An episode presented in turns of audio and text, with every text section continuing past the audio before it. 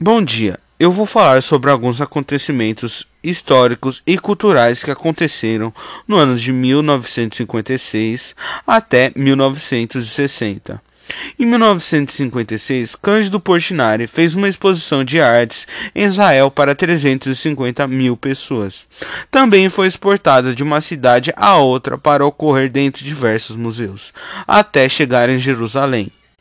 Em 1957, nas rádios, era ouvido Elvis Teddy Bear, uma das grandes conquistas para o cantor-compositor Elvis Presley.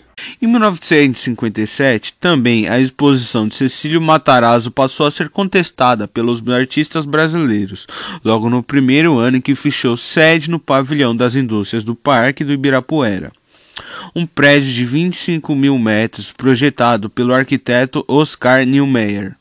Em 1958, para muitos, foi parte dos anos chamados Anos Dourados Brasileiros, referendado por alguns fatos históricos como o movimento Bolsa Nova, que nos seduzia com a música Chega de Saudade de Antônio Carlos Jobim e Vinícius de Moraes.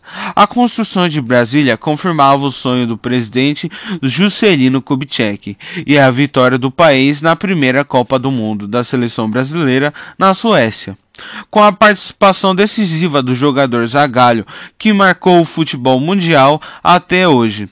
Exatos 50 anos depois, o bordão da época, com o brasileiro não há com quem possa. Entre inúmeros outros acontecimentos, fizeram de 58 o ano que não devia terminar. Em 1959, em 3 de fevereiro, acidente de avião mata os cantores de The Big. Booper, de 28 anos. Buddy Holly, de 22, e Rich Valens, de 17. Primeira mulher brasileira a cantar em um canal de televisão japonesa, Maísa, com a música Meu Mundo Caiu.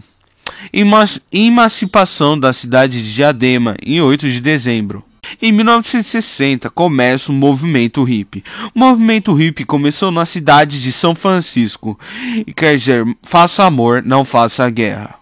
No Brasil, é inaugurada a cidade de Brasília em 21 de abril de 1960. A nova capital no ano seguinte, João Goulart virou o primeiro presidente trabalhista.